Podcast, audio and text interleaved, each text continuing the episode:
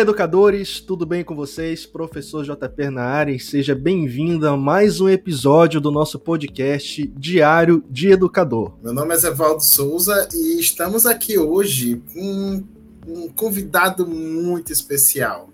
E hoje a gente vai falar sobre temáticas que vão vir lá da década de 80, 90, falar de tecnologias aplicadas à educação e de muita inovação e tecnologia na educação. Isso mesmo, Zé Valdo. Mas antes da gente apresentar o nosso convidado e chamar ele para esse bate-papo, você pode ajudar o Lab de Educador se tornando membro do nosso canal. Se tornando membro do nosso canal, você ganha benefícios exclusivos tá? É só clicar no botãozinho azul que está aqui debaixo para você ver os benefícios e de quebra dá aquela força, dá aquele apoio para o nosso canal no valor de R$ 4,99 por mês, né, Zé? E aí também você é, tem a oportunidade de acessar todos os nossos canais, tanto no Facebook quanto no Instagram, e aproveitar também para poder seguir nossa conta no Spotify.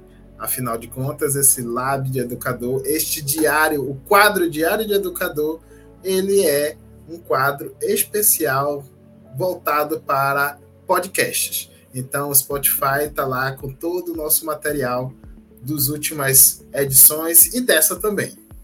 Com certeza. Se você ainda não é inscrito no nosso canal, clica aqui no botãozinho vermelho e se inscreva para você receber as notificações. E também você pode levar o Lab de Educador para a sua escola. Conheça o nosso serviço de consultoria tecnopedagógica, a gente está deixando o link aqui na descrição do vídeo.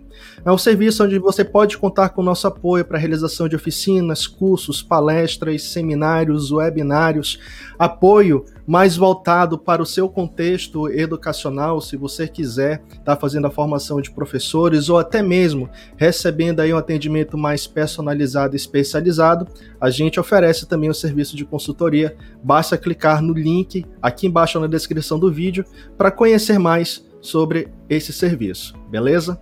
E aí, Zé, vamos chamar o nosso, nosso convidado para cá? Vamos sim, é agora. Bom, hoje a gente vai conversar com o Reinier Freitas, que é gestor empreendedor educacional. O Reinier, ele é fundador da comunidade dos educadores inovadores da Amazônia e a gente vem aí desenvolvendo muitas atividades em conjunto. Desenvolvemos uma atividade muito importante no início desse ano, que foi a Profitec 21. O próprio Lab faz parte da comunidade dos educadores inovadores da Amazônia e hoje a gente tem a grata satisfação de trazer aqui o Renier para a gente conversar sobre educação, conversar sobre a vida, fazer um mergulho aí na história da tecnologia, que com certeza ele tem um olhar aí muito amplo e muito e uma experiência riquíssima para compartilhar conosco. Então, seja bem-vindo, Renier. Olá, tudo bem? É, JP, o J, né, como o Zevaldo fala. E é um prazer estar aqui com vocês é, novamente numa parceria que eu espero que a gente siga juntos, é, como vocês disseram, é, como comunidade, né? E o Zevaldo entregou aí a idade, né? Falando de década de 80 para cá, mas não é tanto assim. Na verdade, eu sou mais um pesquisador né, do tempo antigo só, né? Não é que eu vivi isso. Tô brincando. Claro que sim, teve uma passagem assim, interessante é, que faz todo sentido o que eu faço hoje, né? É, mas como vocês sempre falam, a tecnologia é um meio, né? E aí, durante esse bate-papo aqui, a gente vai deixar bem claro isso. Então, é um prazer estar aqui com você nesse quadro, uh, que eu acredito que é o, é o, único né, podcast aqui da região é, com essa temática. Então, parabéns e estou aqui à disposição para falar um pouquinho de educação, tecnologia, empreendedorismo, comunidade, né? Que são os pilares hoje da comunidade dos educadores inovadores da Amazônia, mas é claro, né?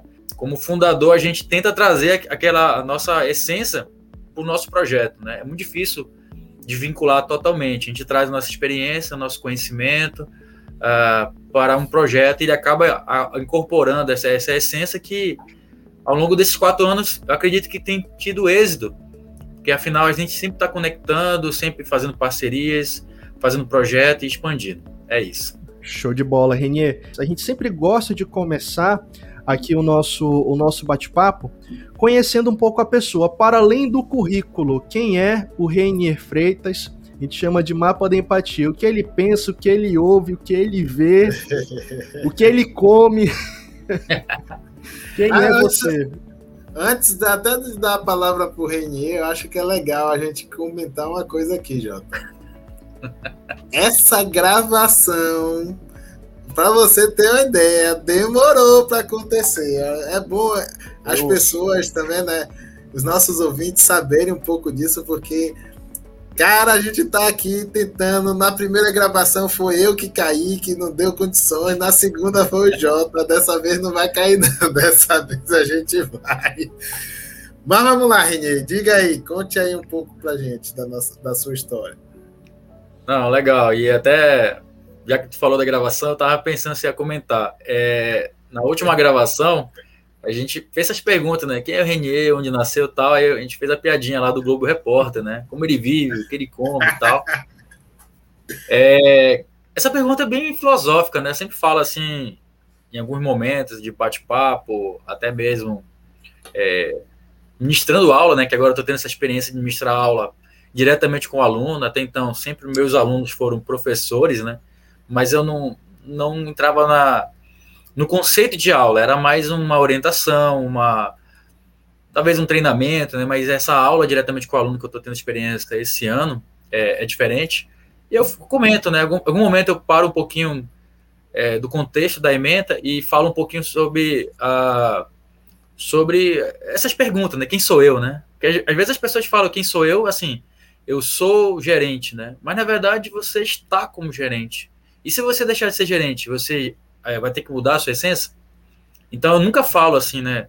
A, a, questão da profissão, a questão do cargo, função, isso é uma coisa temporária. Agora, tem certas coisas que não mudam, que é isso que eu vou tentar responder um pouquinho. Aí eu vou ter que voltar lá na década de 85, quando eu nasci, e aí já estou entregando a minha idade, né? Tenho 35 anos. E eu sou pai, né? Independente do que acontecer, eu sou pai né? de duas, duas princesas, né? A Sara e a Elisa. Uma tem três anos e meio, a outra tem sete anos. Uh, sou casado, né? minha esposa é a, a Neide Pinheiro, uh, e sou casado há 20 anos. Né? Já tem uma curiosidade aí, né? Sou há 20 anos casado, mas a gente, durante a conversa a gente fala um pouquinho dessa história, senão é, vai, vai ocupar muito tempo. Mas, é, por que, que eu estou voltando um pouquinho antes? Né? É, eu acredito muito que a minha infância me influenciou o que eu sou hoje. Por quê? É, quando eu tinha já seis anos, né, meu pai é, é empresário, né, então na época realmente a gente, a gente tinha um poder aquisitivo alto para o padrão da época, então qualquer tipo de lançamento, de novidade, ele comprava, né? Não porque ele, ele gostava de tecnologia, porque mas, vamos partir do, do princípio que ele teve uma infância muito, muito, muito pobre, né? E virou empresário. Então, assim, e ele tinha dinheiro mesmo, né? Então o que acontece? Tudo que era novidade ele queria comprar, mas não porque ele era um, um usuário e tal, mas ele comprava para falar, não, eu tenho. Né? É mais aquele costume do capitalismo mesmo, diretão, né? E que nos eu... influencia diretamente, né? Sim, Todas sim. As nossas vidas, né? Não, exatamente, não exatamente. Pai, qualquer pessoa, querendo ou não, é influenciado. Então, realmente, o capitalismo influencia, né? E para quem teve uma infância muito pobre e e deu, de, teve sucesso na vida profissional, quanto adulto, quer usufruir do melhor, né? E meu pai não foi diferente. É, então ele, por exemplo, vou falar algumas coisas, quem, quem é da época da geração Y, Z, milênio, o Alpha, enfim, tem um, tanta geração que eu até perdi a conta. Mas é, existia uma coisa, por exemplo, uma das primeiras tecnologias que a gente teve, parece ser engraçado, mas era a TV, né? Só que a TV é, não é aquela TV de tubão, porque antes a TV não era fininha, né? Era TV tubão atrás, né? Mas a gente comprou uma TV que já tinha uma tecnologia diferente, né?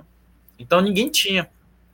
Então, quem ele comprava, mas não tinha muita paciência de ler o manual, de opera, operacionalizar essa, esse equipamento, então passava para mim. Então, com 5, 6 anos, eu já tinha acesso a isso, né? É, BIP, então, para quem não sabe o que é o BIP, era um aparelho pequenininho que você colocava na cintura para receber pequenas, pequenas mensagens, né? Uh, que para otimizar. Quem usava muito isso era médico, né? Para receber, olha, urgência tal, comparecer tal. Isso teve muito sucesso na época. Também tive acesso, videocassete, né?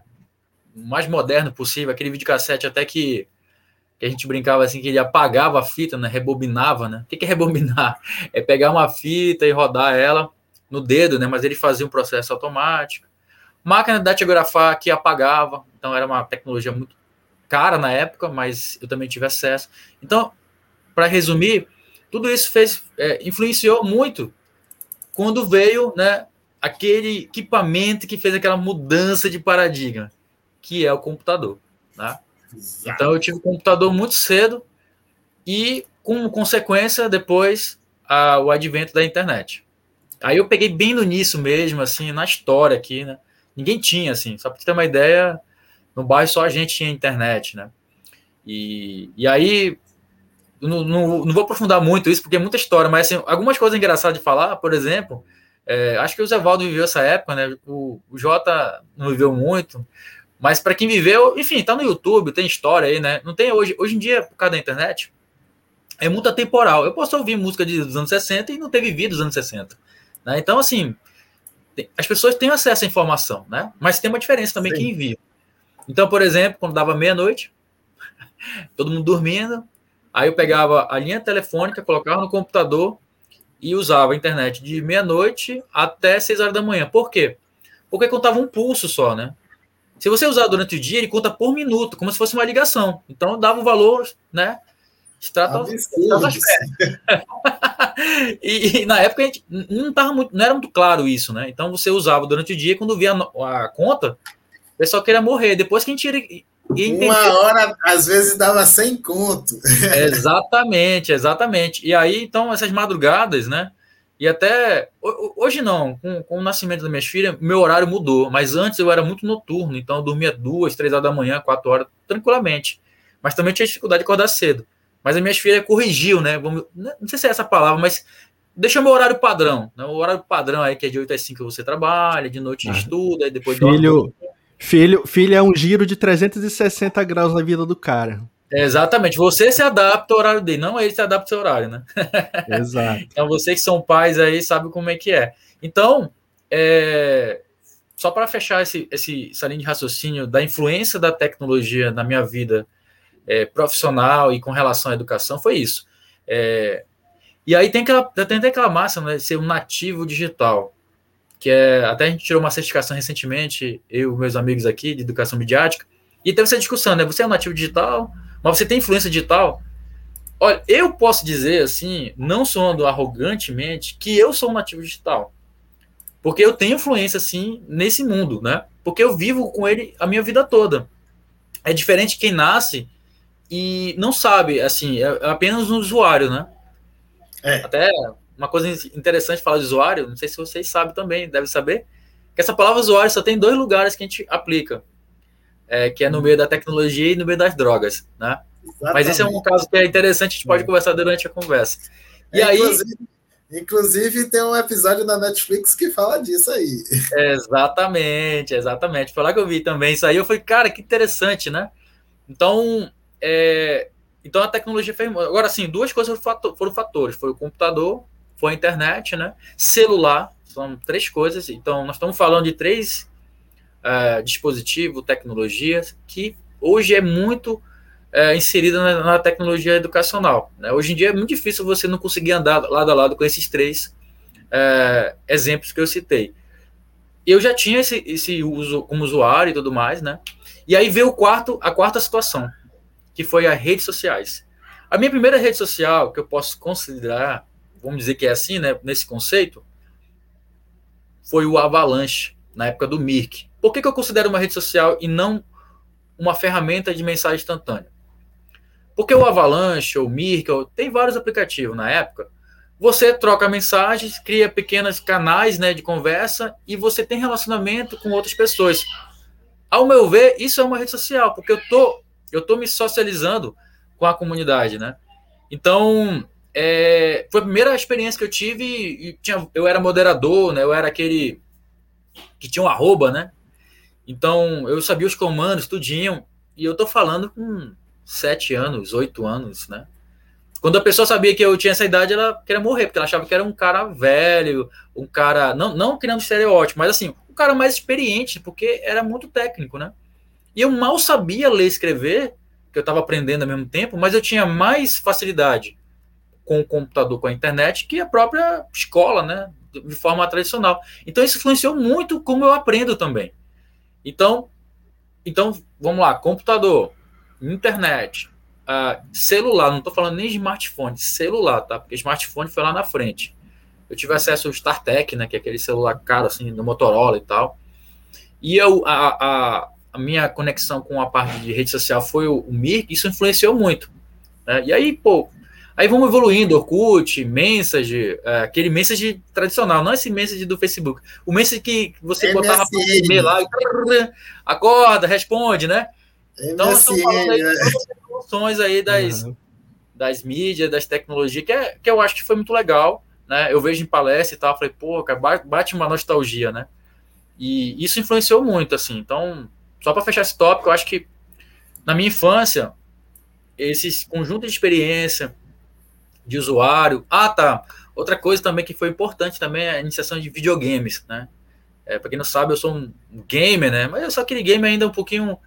Eu tô um pouquinho desatualizado, né? Porque também, assim, eu não peguei muito a, a, a parte do game multiplayer. Que a galera hoje todo dia é multiplayer, multiplayer, multiplayer. Eu não sou aquele game tradicional, que eu gosto de comprar o jogo, é, zerar ele e pronto, acabou, ficar para sempre. Eu nunca mais jogo ele. Né? Só pego um jogo e zero. e aí eu, mas eu continuo comprando. É muito, é, eu também sou assim, ó. eu não gosto desse negócio de multiplayer. Cara, sabe por que multi, multiplayer? Eu tentei algumas vezes, porque eu acho que multiplayer toma muito tempo e você fica com uma ansiedade muito grande, nunca acaba e você fica. Eu, eu, eu gosto de ter um sentimento assim, peguei. É, acabei com o jogo, detonei. Desapeguei, desapega, né? Vai embora. Desapega. Vai. Aí depois eu. Não é à toa que eu tive, é, desses anos para cá, eu tive o Nintendo Switch, o Xbox One e o PlayStation 4, que são os três videogames top do, do mercado no momento. E, mas são os jogos selecionados que eu jogo já há mais de 30 anos, que eu sempre compro quando tem um lançamento. Aí lançou o um novo jogo, por exemplo. Eu sou um cara que sigo todos os jogos, já zerei todos os jogos do Zelda, né? Então, eu conheço tudo, tenho livros, tenho um monte de coisa. Então, é, lá lançar o novo, lá vai eu ter que comprar um Nintendo Switch de novo, só para jogar ele e depois eu volto. Mas parece agora estão fazendo um teste que já entenderam, né, que não, é, é, esse conceito de economia colaborativa não é mais ter, é, é ser, usar, né? Então, assim como o Uber, o Airbnb e outras coisas, com certeza a Netflix, alguma plataforma dessa já está testando. O Google testou, mas não deu muito certo, né? Que é uma plataforma de streaming de videogame, que eu vou lá, alugo e jogo e acabou. Não preciso comprar tudo isso, entendeu? Netflix já anunciou agora, na semana passada. A Netflix, Netflix falou, né? Eu falei, é. Que, e aí eu tava vendo lá. Que vai ter esse, esse processo aí de, de, de inclusão na plataforma dele de, de games. Sim, alocar, o Netflix testou, foi legal. O único problema é, é, é esse negócio de, de, estrutura ainda, né? O mundo não está ainda estruturado bem para aguentar, porque é diferente de ver um filme de um videogame. Estão testando o que a gente chama de é, script, né, programação, para realmente ficar uma experiência boa, para não ter que comprar aquele dispositivo e tal. Mas é isso, eu acho que esses foram os fatores para mim, é, que até hoje, né, eu ando lado a lado com esses fatores, computador, internet, redes sociais, é, celulares, videogame, mensageiros instantâneos, vários, né, mas assim, eu ainda acho que mensageiros instantâneos estão eu tenho umas críticas, crítica não, reflexões, né? Porque é, para mim é uma rede social também, né? Não deixa de ser. Quem não imagina um monte de grupo WhatsApp, cara, é uma rede social, não tem outra coisa, entendeu? Sim. Mas é isso. Eu acho que isso influenciou muito o que eu faço hoje. Mas depois, em outro momento, eu posso falar a minha vida, assim, como administrador, e aí já entrando já no ensino médio, né? Que influenciou bastante. Tu, tu estudou, tu estudou onde no, no ensino médio? Eu estudei em vários locais, mas assim, o que eu posso dizer, a, a minha, a minha centralização foi no Parque 10, aqui em Manaus, né? uhum. e eu estudei no Leonila Marinho e Alice Salerno. Mas é, eu comecei no Seima, né, no final do Seima, que hoje é o Palas Atena, ali na, no Parque 10. E depois fui para o Leonila Marinho, depois para o Alice Salerno. Estudei um pouco em São Paulo, que eu morei lá há um tempo. Aí voltei, estudei uma escola assim, que eu acho que nem lembro mais o nome, mas aí eu posso falar que eu finalizei no Alice Salerno, que é uma escola de, de escola pública, né, aqui da Secretaria de Educação do Estado do Amazonas. Legal. Tu tava falando aí tua história com a, com a tecnologia, e eu tava tentando resgatar aqui na memória qual foi o primeiro momento que eu tive contato com a tecnologia, né? Eu sou de 92. É... Primeiro contato que eu tive com o computador, eu tinha na faixa de 9 para 10 anos, eu morava na Vila de Balbina, aqui no, no, no interior. E aí eu fui fazer um curso de, de, de computação, e era ainda naquela época daqueles computador branco, né? O gabinetezão, o monitorzão, né? Com, com, com aquele fundo, né? Com plástico, era, com a tela, né? De plástico, proteção. Com a tela de proteção. E era o Windows 98 na época. Mas foi um contato assim, muito superficial. A tecnologia nunca teve, assim, inicialmente para mim, um, um papel de destaque, né? que era tudo muito novo, achava legal, bacana e tal, era mexer, mas naquele, naquela época, morava no interior, só queria saber de jogar bola, soltar pipa e, e ficar na rua, solto, brincando, entendeu? Uma banho de garapé. E, então, a banho de garapé. Quando tinha, quando consegui encontrar um garapé por perto, mas era muito legal. O primeiro celular que eu tive, Reinier, contato, foi com a geração já do Nokia 3310. Ah, inclusive, sim. inclusive, eu tenho ele aqui guardado ainda até hoje. O papai comprou ele veio aqui para Manaus, aí ele comprou o 3310. A minha mãe tem o mesmo número desde, esse, desde a época do celu, desse celular. E foi a partir dessa geração que comecei a ter contato, né? Adorava jogar lá o jogo da, da, da cobrinha e tal, né? Era, era show de bola. Até hoje tem esse jogo da cobrinha. Ele evoluiu, né? Mas ainda tem. Ainda tem. É, tem um agora eu que peguei... é coletivo, é multiplayer. É multiplayer. É multiplayer. e eu peguei a época do. Não peguei a época do, do videocassete. A gente nunca, nunca chegamos a ter um videocassete. Peguei já a época do DVD e a época do Discman. Então eu cheguei a ter DVD, Discman. DVD eu só comprava DVD de, de show. Era fã e sou fã do, do Red Hot Chili Peppers, então comprava DVD do, do Red Hot, botava lá pra ouvir na tá Tora. aqui eu ia fazer. Opa! Entendeu?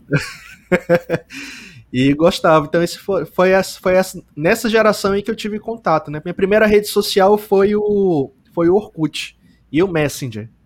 E foi quando realmente a gente comprou o nosso primeiro computador em 2004, 2004 para 2005, foi quando a gente comprou o nosso primeiro computador. Aí foi quando eu comecei a ter mais um acesso, né, com a internet, começar a interagir virtualmente. Mas eu peguei essa geração aí. Aí vocês estavam falando, né? Tu falou aí da, da tua rede social, não sei o que que era, não sei nem para onde vai. Mas só para a gente ver, né, como a, a tecnologia vai evoluindo ao longo do tempo, né? E realmente vai marcando esses processos e vai marcando essas gerações. O Zevaldo, então, nem se fale. Não, o Zevaldo entendeu tudo que eu falei, né? De sacanagem. Nem, nem vou dar resposta para você. Ó, eu, eu queria, na verdade, voltar aqui na sua, na sua introdução aí, Renier. Até para poder a gente avançar um pouco mais e depois a gente, como você mesmo falou, a gente volta para poder falar um pouco mais da sua. A gente rebobina, né? É, a gente, a gente rebobina para gente falar um pouco mais da sua experiência mais no ramo da gestão e, e de tudo mais. Até porque você nesse, nesse ponto você tem uns projetos hoje que acho que é interessante a gente fazer esse, essa separação aí. E também já aproveitar esse momento já para poder apimentar esse podcast aqui, porque eu gosto disso aí, desse debate.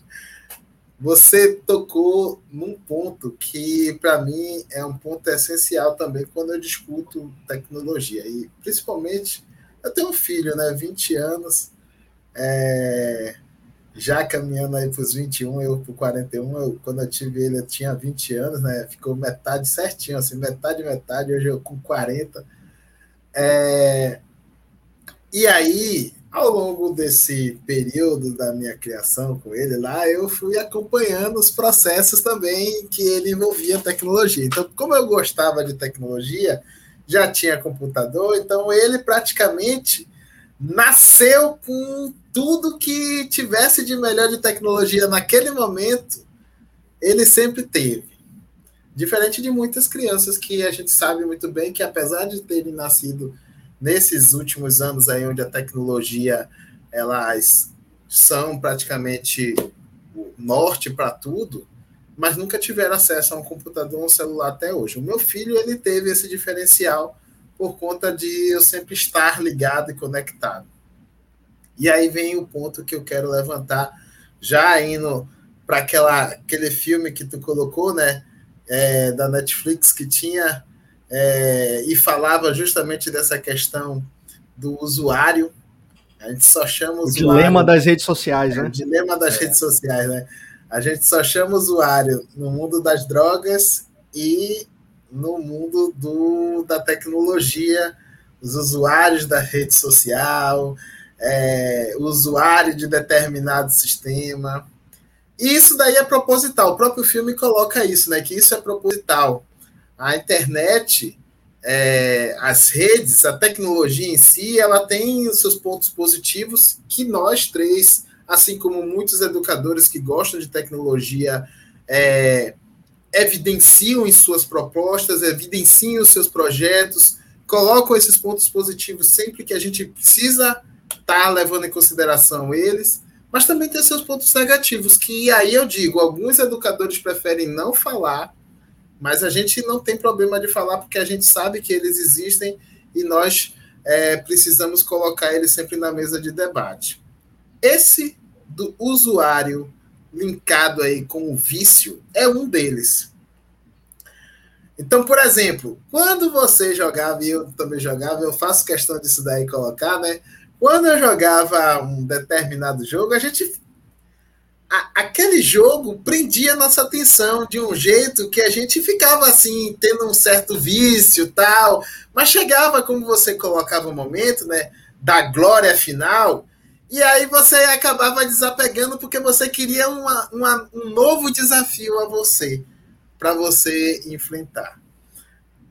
Hoje, com os jogos multiplayer e daqui para frente muito mais, com novas integrações, realidade virtual, realidade aumentada, é, inserção em mundos imersivos digitais. Isso vai ampliar ainda muito mais essa questão do vício, o que é preocupante para muitas pessoas, não dizendo, não desmerecendo as qualidades e os benefícios que esses ambientes vão estar trazendo, mas que é latente que muitos dos jovens que jogam jogos multiplayer acabam se tornando meio que viciados naquela situação ali. E eu até faço um comparativo com meu filho, ele falava assim para ele assim, olha, meu filho, você pode até jogar, fique à vontade aí, jogue, eu sei que é um jogo interessante porque nunca tem fim, né? Sempre tem novos desafios, porque são novos usuários, novas situações, é, tem parte de colaboração e tudo mais, ou seja, tem os seus benefícios também. Mas eu sempre, ele sempre ficava falando assim para mim: Mas pai, é, eu ainda vou ser um jogador de LOL, eu vou ter não sei o que, PPP, eu vou pro time tal, eu preciso só ser o campeão. Aí eu falei, mano, que ilusão. A ilusão do futebol passou para a ilusão de, dos esportes. qual era a ilusão do futebol? Toda criança queria ser jogador de futebol porque queria ser um Pelé, um Ronaldinho, alguma coisa desses craques. Mas a gente sabe que a maioria não consegue. Agora a ilusão do esportes é a mesma coisa se promove um vício coletivo de jovens, crianças, adultos, mas nem todo mundo vai chegar lá, porque é só a ilusão que é colocada lá, né? O que, que tu acha dessa temática? Bora lá, qualquer coisa tem edição de vídeo aí, de áudio. É, cara, isso é uma coisa que eu, eu, eu me interesso muito, né? E concordo muito com o que o Zevaldo falou. É, eu sempre me preocupei com isso, né? Que eu, eu já sabia, assim, né? Eu não, eu não, li num artigo, um documentário, alguém me ensinou. Eu sempre sentia assim, cara, não vou jogar esse jogo porque eu vou viciar, né? E eu, eu sempre tentei me organizar, né? Na minha vida, as áreas da vida nossa, acadêmica, profissional, familiar, amorosa, é, física, mental, espiritual e por aí vai. Então eu sempre tive esse pensamento desde pequeno. É, até porque meu pai trabalha muito, né? E eu olhava assim, pô, não quero trabalhar que nem um, assim, muito assim, entendeu? Eu quero sempre, quero trabalhar, mas é, eu quero fazer outras coisas. E, e, isso desde pequeno tem esse pensamento. Os jogos, né? Claro, na, na, em outra época, por exemplo, eles não tinham internet, né? Jogos offline, vamos dizer assim. Né? Até uma nostalgia aí do cartucho, tu assoprava o cartucho para pegar, ou dava uma porrada na TV para a imagem ficar legal. Mas, assim, peguei essa época aí. E a época do Nintendo, a época do PlayStation. Né? É, eu não peguei aquela época do Atari, eu joguei por mais já adulto, né? Só para testar. Eu Mas assim, o, Atari, o primeiro videogame que eu tive foi o Nintendinho, Nintendinho, né? Que aí comecei com, com o Mario e, e aí, aí acabei virando um nintendista, né? Que a gente chama hoje em dia. Hein, mas assim, sem, é... sem, sem, querer, sem querer te cortar, mas assim, o meu primeiro videogame foi uma desilusão.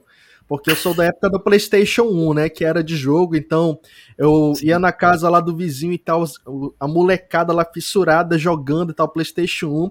Eu apertava o botão, subia, né? A capinha e tinha lá o CD rodando. Falei, caraca, que foda isso daqui. Aí meus pais, eles sempre vinham aqui na. Moravam em Balbina ainda, né? Eles sempre vinham aqui para Manaus é, fazer compra, essas coisas. Falei, pô, pai, compra um, um PlayStation pra mim, né? E beleza, ele comprou. Ele chegou a capa, a caixa do, do PlayStation. Mas quando eu apertei, não era espaço para para disco, era um slot de cartão. E não hum. era um hum. PlayStation, era um Polystation. Ele Puta, tinha comprado no camelô, moleque. Mas, pô, tinha mil jogos, moleque. Eu zerava os jogos do Mario no, no Polystation, Donkey Kong e tal. Pô, era show de bola, mas, mas foi uma desilusão, mano. É, né? Ah, tu, tu, foi a condição que teu pai teve naquele momento. eu acho que ele nem sabia, eu acho que ele deve ter confundido também, né? Mas Pode é. E até, por exemplo, eu lembro que já tinha emulador na época, né? Então no PlayStation 1 mesmo, tu tinha emulador num, num, num SD card, né? que tu colocava lá e tu podia jogar Super Nintendo, Mega Drive, os jogos retrô, né? Eu tinha também, eu sempre gostei de jogos retrô, porque os jogos de antigamente, eles eram mais difíceis, né? E, e tu morria toda hora, tipo assim, eles queriam que tudo não zerasse, entendeu? Hoje os jogos, ele tem todo um, um, um capitalismo por trás. Por que que ele faz? É você joga, né? E ele te dá só um pouquinho. Aí se tu quiser jogar um pouquinho mais, tu vai ter que comprar alguma coisinha para melhorar. E aí tu sempre tá se comparando com o outro. Então aí e já, já começa é o capitalismo entrando mesmo, né? Por exemplo, multiplayer. Eu sempre percebi assim é, que eu não queria jogar isso porque eu falei, cara, isso vai viciar. Eu vou querer ser, eu sou competitivo, eu vou querer ficar em primeiro. E aí sempre tem um cara que vai, vai me passar, eu vou passar dele e nunca vai acabar isso, né? Então eu não, não entrei no multiplayer. Joguei por experiência e tal mas não, não me adaptei. Até minhas filhas eu evito de elas entrar no multiplayer, porque eu acho que, por mais que seja uma tendência, mas é, é muito perigoso. Eu acho que você tem que ser muito maduro para jogar multiplayer, né? Por exemplo, até falando, é, falando de games aí, o, o né, que é o, Superman, né, hoje, né? Ele é um, é um game famoso aí, né, no meio do Hollywood. ele joga muito, ele fala algumas coisas, eu acho interessante como ele o cara trabalha, gravou, não sei o que, ele vai lá em casa, vai jogar, entendeu? E aí tem aquelas máquinas game e tal. Então nunca tive máquina game, por exemplo, de computador. Né? Computador, pode falar a verdade, o, o jogo que eu joguei foi Duke Nukem Doom no DOS. Então, Também. Né? Jogava no DOS, ainda tinha tá falando grego para mim. Aí o JB, o JB abre, o J, o J abre lá no Google, peraí. Duke Nukem. Mas é, eu joguei isso, aí depois não joguei mais no computador, porque aí tinha um videogame, né? Parei por aí no computador, não jogava mais nada. Tinha um pinball lá e tal, mas era isso, só brincadeira.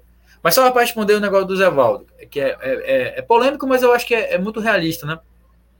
Concordo sim, eu acho que é, tem que ter cuidado pelo vícios, né? Que propõe. Por exemplo, o FIFA hoje é uma galera joga viciada, entendeu? E, e tem que ver os benefícios também. Não é todo game, jogo que tem benefício, entendeu? Talvez o único benefício direto é o entretenimento. É a questão do liberar o hormônio lá da é, dopamina, né? Que você fica relaxado e tal. Mas só isso, assim, benefício acadêmico, profissional, difícil ter. É claro que todo game ele estimula é, leitura dinâmica, porque o cara tem é muita informação ao mesmo tempo, então leitura dinâmica, análise rápida de tomada de decisão, senão ele morre, né? Ele tem, tem que tomar uma decisão rápida. Tem várias habilidades que é desenvolvida, entendeu? Mas se você não colocar em prática no dia a dia, ela fica por ela mesma, né? Então, a gente tem que acompanhar assim, como pais, independente da idade, né? No caso do, do já é até mais para frente já. O esporte, cara, eu acho que é uma tendência sim, mas assim como qualquer trabalho, qualquer profissão, você tem que estudar muito, tem que ter muita experiência, tem que trabalhar muito para chegar, né, no topo que tem que chegar.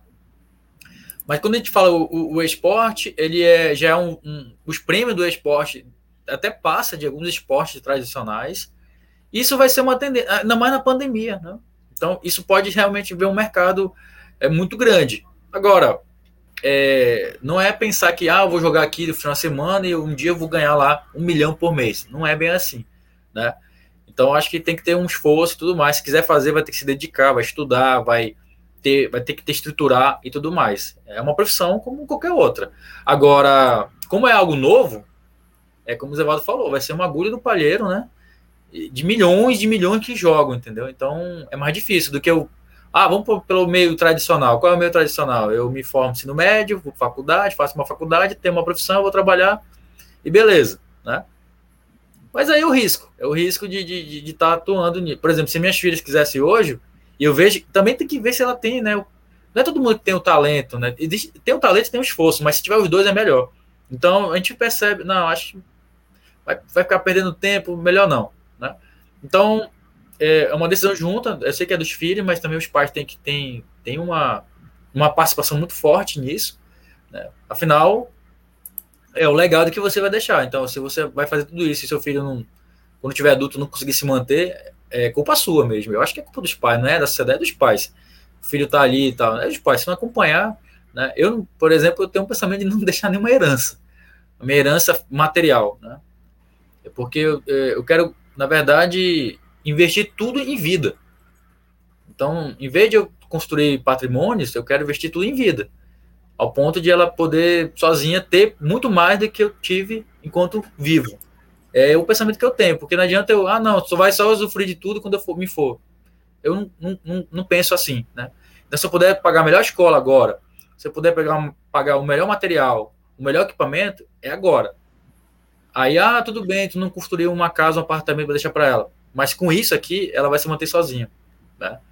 Então, mas voltando aí a, a, a essa discussão dos usuários, né? Então, é muito, muito comercial se você for ver, tudo é comercial na rede social, tudo é tipo para você viciar.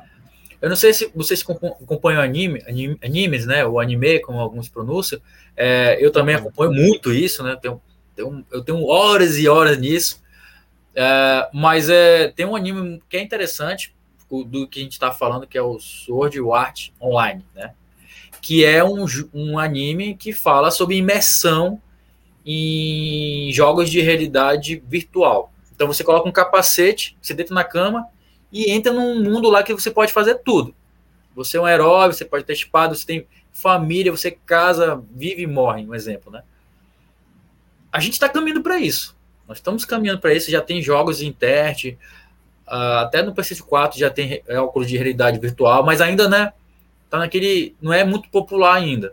E agora exemplo, o, Google, o Google lançou no Google Meet também, né? O Google também. Então, Hoje, assim. Isso é, exatamente. É, hoje a gente pode montar um óculos de cardboard de, sei lá, 10 reais, 20 reais, né? Qualquer um pode ter um óculos de realidade virtual. Qualquer pessoa mesmo, tá?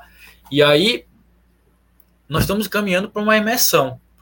Então, é, é um caso a pensar, né? E isso vai influenciar muito na educação, mas muito. Então, imagina assim. É, Hoje, na pandemia, todo mundo faz videoconferência todo dia. Mas imagina eu sentar e botar o óculos e ficar assistindo na. Eu me projetar na sala de aula, né? Eu sei que é meio tradicional também a sala. Para mim, a sala de aula é tradicional. Quando você coloca um quadrado assim, eu poderia estar.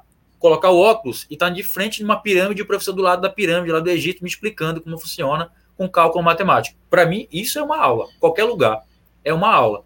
Desde que tenha esses três elementos, né? O aluno é, o professor, mas não aquele professor como centro do conhecimento, mas um, um intermediador, um facilitador, aquele cara do game mesmo, o cara que é, a gente sempre tem um cara que ajuda a gente, né? Tá jogando Sim. lá, a gente tá perdido, o cara chega assim, você tá perdido? Olha, por que você não tenta por aqui? Mas ele não te dá a resposta assim, na boca. Ele te dá a resposta com perguntas, né? Eu vejo o professor mais um filósofo, assim. Agora ele faz pergunta para te instigar. Fala, pô, é mesmo. Valeu, obrigado. Então, no, no, no, jogo, no game, já tem isso, entendeu? Eu, eu, eu, eu, acho que vai caminhar para isso, né? Tá caminhando alguns exemplos que eu vejo, mas ainda não tá muito. Então, Sim. mas essa é, é, é uma tendência, não tem como a gente fugir, ainda mais a pandemia. Infelizmente, eu acredito que, ah, não, é só uma pandemia, nunca mais vai ter. Difícil. Quantas pandemias a gente já passou no mundo? Milhares. Milhares. E quantas ainda vão acontecer? As pessoas não têm é, aquela cultura de falar assim, não, agora é, por exemplo, né, todo mundo se vacinou, vamos usar máscara, como lá, na, acho que na Coreia do Sul, alguns países já fazem isso porque já sabem que tem poeira, né, tem bactéria no ar e tal.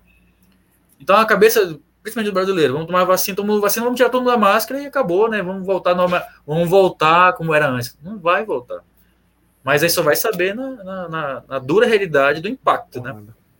Então, vai continuar isso, é uma tendência mais de imersão, é, Hoje nós estamos usando computador, smartphone, mas isso vai ser substituído, não vai ter mais isso, né? O próprio mouse, é, eu tenho um mouse aqui, né?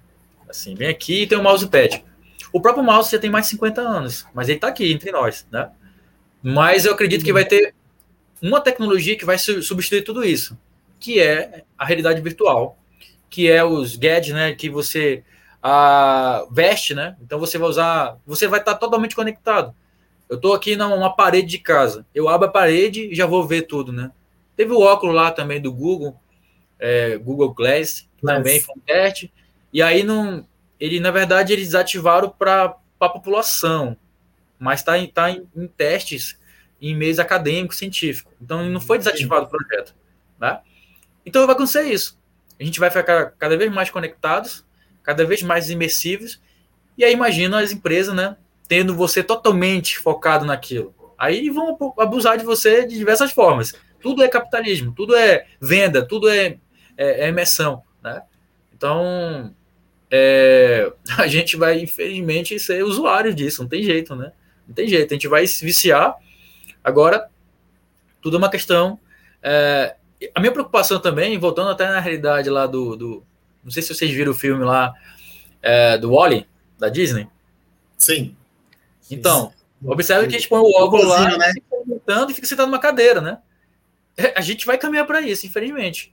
Tá? Se, se, a gente não se cuidar. E eu acho Até que. É a própria Matrix mesmo que, que coloca, né? Chega Matrix, Matrix é, é exatamente. Matrix também é uma imersão, né?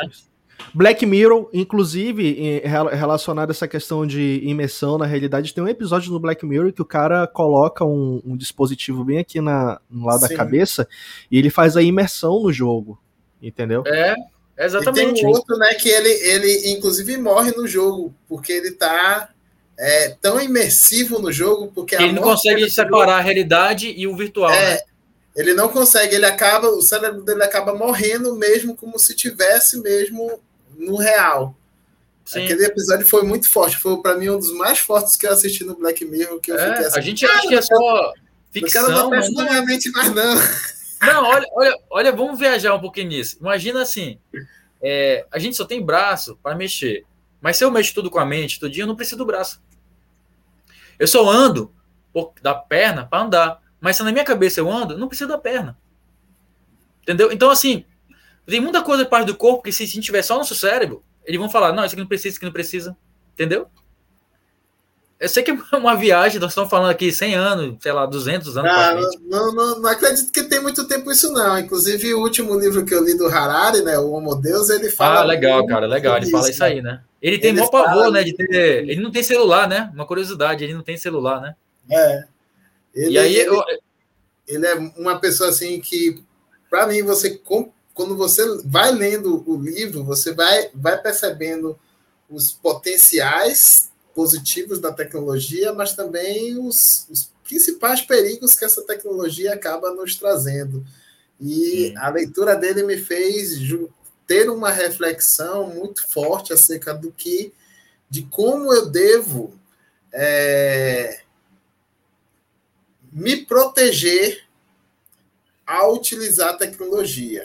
Então, por exemplo, o próprio celular mesmo. Eu tenho um celular, eu acho que eu tenho todo todos que estão aqui assistindo o nosso canal usam celular, a maioria usa celular, computador em algum momento digital, até porque as nossas transmissões são por meios digitais, então para a pessoa ouvir, ela precisa ter um, um recurso digital. Mas, por exemplo, e aí fica muita reflexão de quanto tempo tu gasta usando tecnologia? Quanto tempo tu gastas com sua família? Quanto tempo tu gastas aprendendo algo a sentir ou a sentir a natureza? As pessoas não param para olhar isso, elas param muito mais para focar no uso da tecnologia. A tecnologia ela, ela, ela acabou ao longo desse processo né, de, de uso, a tecnologia digital, vou falar isso assim, né, ela acabou tomando conta de, de situações que antes é, nós precisávamos nos sair, nos mobilizar para poder é, estar com alguém ou com alguém que a gente gostava ou, ou sentindo alguma coisa. A tecnologia hoje nos permite fazer isso e vai chegar um momento em que, por exemplo, é, já está sendo inclusive pesquisado isso, né? De, por exemplo, eu quero sentir o cheiro de uma comida. Estou vendo a imagem e esse cheiro dessa comida já vai estar proporcionando também no ambiente.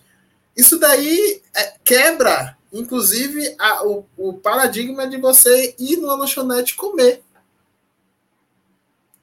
Então, e aí com, com esses, esses vestíveis, ainda vão ampliar ainda mais essa ideia de que você pode, com impulsos elétricos, porque nós, nosso corpo, ele é de, biologicamente falando, eu chamo o João agora para poder falar um pouco até sobre isso, mas biologicamente falando, o nosso poder de decisão é impulsos elétricos. Por mais que a gente queira dizer, ah, eu, eu tenho a liberdade de decidir isso, mas a biologia já comprovou em diversos estudos que os nossos processos decisórios são impulsos elétricos. Sim, é, olha, na verdade, eu vou. Elétricos, eu vou... então, eu posso botar aí o, o binarismo, né? Sim, é. não, sim, não. Hein, faço, o João daqui a pouco vai falar a parte biológica, né, com propriedade, mas eu vou falar assim, a senso comum que eu já observei. É, na pré-história, por exemplo, é, os homens na época tinham uma perna mais grossa, né? E tinha um quadril maior. Por quê? Porque eles tinham que correr das, da, da, das ameaças, como, sei lá, tigre de sábio, e por aí vai. Só que se você observar, a, os humanos foram evoluindo, né? A gente não tem mais aquela carcaça daquela época. E eu acredito, Zé, sinceramente, que a tendência é essa: a gente ter braço mais fino, pernas mais finas, é, porque Barriga o que é vendido, é porque, não, cabeça maior, a gente deve é, uhum. também evoluir também. Porque a gente não está usando mais, não vai usar mais, como você falou. Comida, entrega em casa. Bebida, entrega em casa. Estudar, eu estudo em casa. Trabalho, eu trabalho em casa. Namorar, já existe já é, várias formas, né? Inclusive, como tu falou, é, é tipo uma manipulação do cérebro. Se você manipular certas áreas, você vai ter aquele mesmo prazer até no filme do. Vamos colocar lá ficção científica, o filme do, do Rambo, do Rambo não, do Sylvester Stallone lá, que é. É, com a. Com a. Como é o nome da atriz, cara? De, é, de, é, Sandra Bullock. Sandra Bullock. E Eu aí ele coloca o capacete, né? E ele, como era das antigas, ele achava. Ela falou assim: bora fazer sexo? Aí, bora. Então, ah, tá, já a roupa, né? Aí ela, não, não, não, coloca o capacete. Ele, opa! Na hora ele ficou, né? Ela tava beleza, já está acostumado, mas ele não aguentou a, a, os estímulos, né? Que era aquelas luzes e tal. Mas se ele fosse, ele ia chegar na mesma coisa que ia ser. Então, a gente está caminhando para isso. Agora, tem vídeos uh, apelativos que joga aí na, na, tecnologia, que é o seguinte: use a tecnologia que você vai ter mais tempo para sua família, você vai ter tempo para cuidar do seu corpo, você vai poder malhar mais e tal. Para mim, isso é balela. Balela para mim, vai caminhar para. Eles querem que você fique o mais possível na tecnologia, porque aí vai ter o controle total sobre você. Né? E, essa é a tendência. Agora, passando é, para o nosso biólogo aí, fala aí um pouquinho dessa discussão aí, o que, que tu acha? Não, a gente é motivado pela, pela necessidade de sobrevivência também. Nós somos seres biológicos, então nós não estamos livres dessa, dessas prerrogativas, dessa lei natural, que é a própria questão da evolução, de fato, né? E sobrevive quem realmente é o mais forte, que tem maior capacidade de, de saber é, lidar com as adversidades do meio ambiente. A tecnologia, na minha percepção, de uma certa forma, são recursos que o ser humano vai desenvolvendo para poder conseguir ad se adaptar ao meio ou adaptar o meio para atingir as suas necessidades. E, nessa, e nesse ponto, nessa percepção, eu não vejo isso como, como algo salutar, como algo positivo. Porque eu acho que, inclusive, o Harari traz muito essa discussão. Eu conheço o Harari só do Zé comentar comigo. Eu tô com os livros dele aqui para ler. Mas tem um ponto importante que ele traz aí, que o, o Zé me deixou com a pulga atrás da orelha. Foi o homem que dominou o trigo ou foi o trigo que dominou o homem? E muitas das vezes a gente tem uma visão, inclusive eu acho que hoje é muito falado, não. A gente tem que pensar em propostas, soluções, serviços e processos centrados no ser humano. Mas até que ponto pensar nessas soluções, nesses serviços e nesses processos centrados exclusivamente no ser humano é sustentável né, pra, para o planeta, para o meio ambiente, por exemplo, que é uma discussão que se fala. Então, às vezes, a gente não consegue se enxergar como esses seres biológicos e, e que a gente está submetido a, a, essas leis naturais, entendeu? E aí o que, que acontece? Exaure os recursos, exaure o planeta, entra muito no, no campo do, da discussão sobre o capitalismo, na forma como a gente atinge e utiliza os recursos naturais para a produção de tecnologia e vai esgotando esses recursos. E aí o que, que acontece? Atualmente agora está tendo uma onda de calor na Europa e na América do Norte. Muitas pessoas estão sofrendo com isso. Consequência também de todo esse tipo de relação que a gente estabelece com o meio, né? Para atender a esses interesses, a essas necessidades de uma forma imediata e sem, muito, e sem muita reflexão. Mas a gente tem que entender que nós estamos, nós não estamos dissociados do meio ambiente em que a gente vive. E qualquer tipo de ação que a gente tomar vai influenciar diretamente sobre nós e nas futuras gerações. Acho que esse é um, um, um, ponto interessante que a gente percebe que não a discussão não acaba só aqui na tecnologia, ela perpassa a nossa vida e a forma como a sociedade vem se organizando. Não, entendeu? sim. É, é quem está ouvindo aí parece que, ah, pô, mas o que, que, tem a ver isso com a educação, né? Eu acho que tem tudo a ver. E assim, é? eu acho que a gente viu na pandemia, é, de novo, Estou falando senso comum aqui, né? Eu não sou um, um, um, pesquisador, ou cientista, ou um profissional da área. Mas não é difícil de ver. A pandemia, por exemplo, o mundo agradeceu a Terra, né? Por quê? Exato. Novos rios ficaram limpos, a, a, a, a, parou de ter incêndio, parou de muita de coisa. Então, a tecnologia digital, imagina todo mundo tá no digital. Qual é a tendência do planeta? Ele se, se reerguer, né? Ele se melhorar, ele, ele se corrigir. O próprio planeta é orgânico, entendeu? Então, pode soar meio estranho isso que eu vou falar, mas parece que a gente que é uma bactéria do mundo, né? A gente que é, eu vejo, eu vejo dessa forma, acho. Entendeu? Sem, sem querer diminuir a raça humana, mas eu é. acho que às vezes o homem se relaciona com o meio ambiente como uma praga. Entendeu? É, pode, pode, parecer, assim. pode parecer pesado, mas na verdade é, se a gente for trazer muito desses elementos da, da, da ecologia, da biologia, né? É, às vezes a gente pode. Esse, essa carapuça pode servir pra gente. Não, o Zé Val tá explodindo a cabeça dele aí. Que não, porque eu vou, se esse bate-papo aqui vai avançar, porque eu já não, ia falar. Porque do mundo do, dos humanos como extraterrestres que já tem as teorias. Minha nossa né? senhora!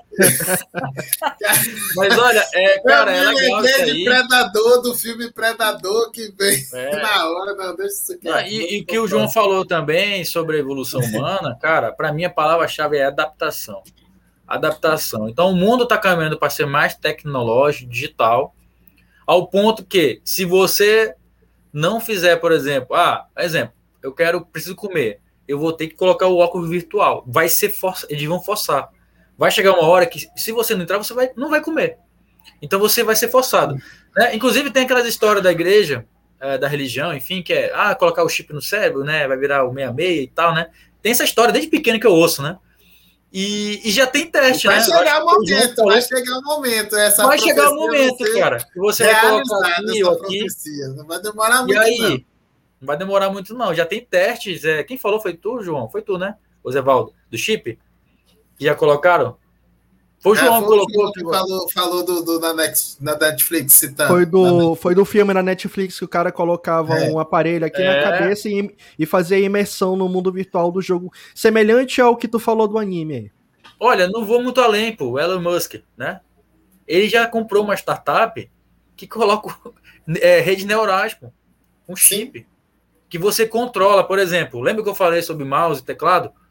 Imagina com o olho eu fazer todos os comandos meu pensamento, na verdade. Quando eu pensar assim, quero pesquisar alguma coisa no Google, instantaneamente vai aparecer na minha mente, né? Aí, é, e, é, e, é, é, e é interessante que lá no Matrix, no filme, tem um momento em que o Neo ele vai, ele, ele vai treinar Kung Fu com Morpheus, entendeu? É, eu falei, mas só que ele download, né? É, mas só que ele não sabe baixo nem o golpe de Kung Fu. Baixo download. Inclusive tem um outro filme da Pixar, eu acho, não sei se é, que o robozinho lá, o, o, ele tem, ele tem o, o chipzinho com as habilidades. Então coloca o chip nele para ele poder ter essa desenvolver essas habilidades e executar determinados tipos de ações. Eu acredito que a gente não está muito longe disso não. A gente ter um sistema que simplesmente conecta aqui e a gente consegue é para mim, de novo, aí eu vou falar, já vamos entrar na outra pergunta, senão a gente vai ficar aqui viajando isso aqui. É, olha, olha, o, o eu entrevistador. Já, eu já ia fazer isso. Já. Eu já ia fazer isso antes de você pedir. Mas vamos falar da aprendizagem, né? O que, que tem a ver? Porque senão os caras falam assim, pô, lábio educador, parece lábio do, da tecnologia. mas é. Lábio das mas, conspirações, mas é, teorias. Mas, Olha, não, não é teoria da conspiração, não. Eu não acho teoria da conspiração que a gente estava falando, não. É mais. Apesar não, pode parecer. É, é, mais distópico. É mais distópico. Lábio da distopia. É, a gente vai discutindo mediante o que é, os, as tecnologias que a gente está vendo, né? E imaginando o que que isso vai impactar de acordo com o que nós conhecemos, porque nós somos seres humanos, né? O que a gente sabe que as pessoas são capazes de fazer. Lab da futurologia. É, tá mais pra isso aí. As pessoas é, é, são capazes eu, eu de fazer queria, isso. Eu queria exatamente entrar, lógico, nesse tópico aí da questão do aprendizado, mas também aqui é, entabular aqui um, uma troca de experiência entre pais, entendeu? Porque tu tem tuas filhas aí, uma de 6 e uma de 13, tem uma filha de 4 anos aqui também, o Zé tem o, o filho dele aí já de 20. E dentro dessa discussão, gostaria que tu falasse assim, como é que tu enxerga a, a, diante de toda a bagagem de experiência de conhecimento que tu tem, como é que tu vê hoje a relação das tuas filhas com a tecnologia, como é que tu trabalha isso nelas? Trazendo principalmente aí para o campo, já aproveitando esse gancho para trazer o campo aí para esse aspecto do aprendizado. É, é, era exatamente isso que eu queria fazer a conexão quando a gente falou de aprendizagem, né? Ao meu ver, por exemplo, não vai mais ser não faz, faz mais sentido leitura. Leitura. Porque se o conhecimento já tiver incorporado na minha base, vai ter mais é, uma pesquisa, é, ou então instantaneamente eu vou tomar a decisão. É, e isso vai mudar muito a aprendizagem. Agora, não, não sendo muito futurística, mas já falando na realidade, é, por exemplo, minhas filhas, assim como o Zé Valdo falou, né, é, a gente que trabalha, estuda e tal, a tendência é que os nossos filhos tenham acesso também, né, parecido. E não foi diferente. Então, tablet, computador, smart TV, então elas sempre tiveram acesso. E eu observo que muda muito, né? Só que assim, elas sempre tiveram acesso, mas quando elas vão para a escola, não é a mesma realidade. Então, ela vê uma lousa lá, ela quer fazer assim na lousa, né? E, opa, filha, a lousa lá da escola não faz isso. Ou então elas querem pegar e espelhar o celular na TV. Então, elas já fazem isso, mas eu não ensinei. Isso que é uma coisa interessante. É aí é que tá o ponto, cara. Eu também não ensino a minha filha. Ela, ela ainda não sabe ler nem escrever, mas quando ela quer pesquisar alguma coisa no YouTube, ela já sabe usar o comando de voz. É exatamente, ela, ela tem o microfone fala, lá. Microfone. E olha o Google. Cara, é uma coisa que eu fico olhando assim, meu Deus, é, é por que, que, a escola não percebe isso? Até percebe, mas não querem fazer porque tem medo, né? É muito, é muito normal ter um medo da mudança. Mas isso vai ser, vai ser uma avalanche. As crianças vão, vão atropelar a, a, a rede educacional. O Google já tem inteligência artificial né, no microfone. A minha filha tem três anos, ela, ela fala todo enrolado. Então ela fala assim: patrulha canina. Cara, o Google traduz isso para patrulha canina, bicho.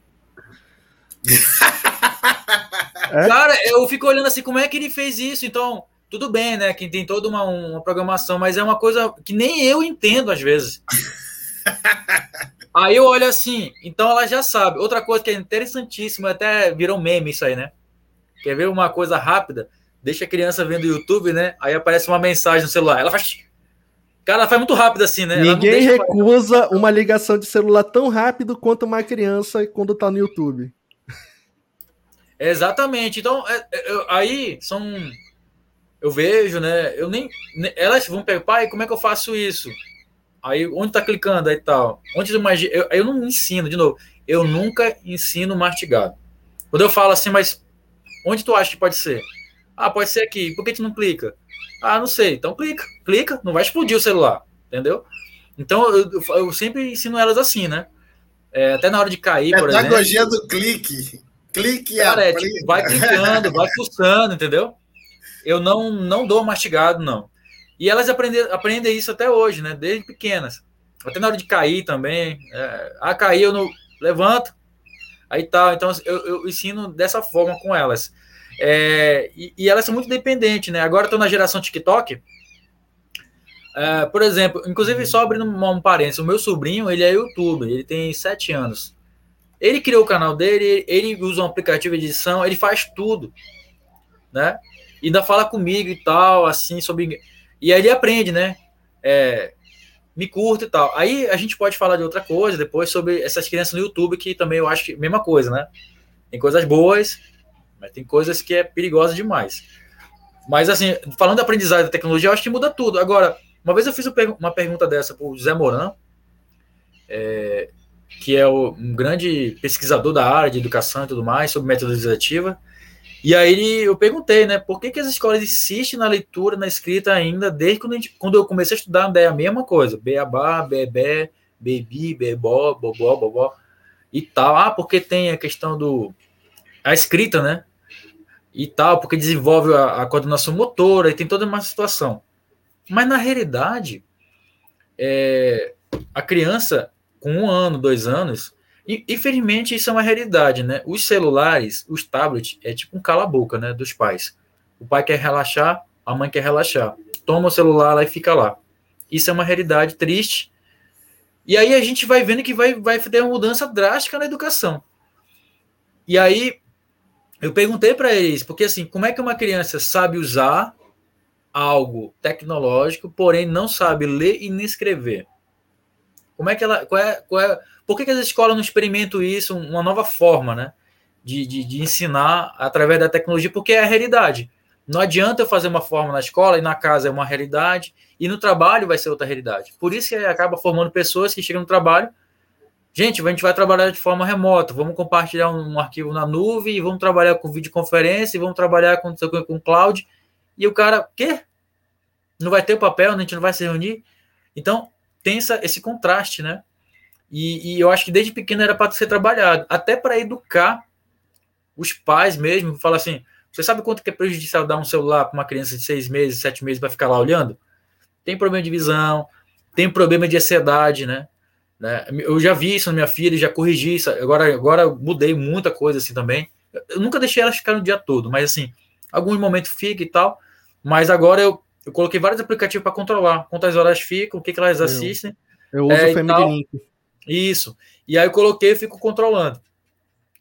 Mas eu percebo que a menorzinha ela é muito ansiosa e ela é nervosa, né?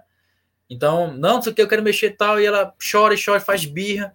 Então tem que ter cuidado com isso. Então, é uma relação importante. Não vejo as escolas trabalhando isso nem com os alunos, nem com os professores, e muito menos com os pais, que deveriam estar participando sempre desse processo. Vai ter formação com o professor, coloca um dia para os pais. Vai ter formação com os alunos? Coloca os pais, coloca os responsáveis, porque eles são importantes. Não adianta você fazer, entre aspas, a metodologia certa na sala de aula e chega na, em casa, desanda tudo. Né? Desanda tudinho, quebrou tudo que foi planejado lá. Então tem que andar lado a lado. É o que eu penso. Bom, Reni, aproveitando ainda né, dentro, dessa, dentro dessa temática, a gente percebe a importância, então, a gente, nós passamos pelo curso do Educamídia, Educação Midiática. Lá a gente aprendeu várias, vários termos e conhecemos várias, é, vários assuntos relacionados à forma como a gente se relaciona com a tecnologia e, de fato, a gente sabe que a tecnologia influenciou e influencia a nossa sociedade, a forma como a gente pensa, a forma como a gente se relaciona, né? E exatamente nesse ponto, a importância da gente entender esses processos de como usar a tecnologia de uma forma ética, responsável, é, crítica, é fundamental para que a gente usufrua de uma forma equilibrada de todos esses recursos, que, de, todas essas, de todas essas possibilidades que esses recursos oferecem, oferecem para nós no dia atual, entendeu?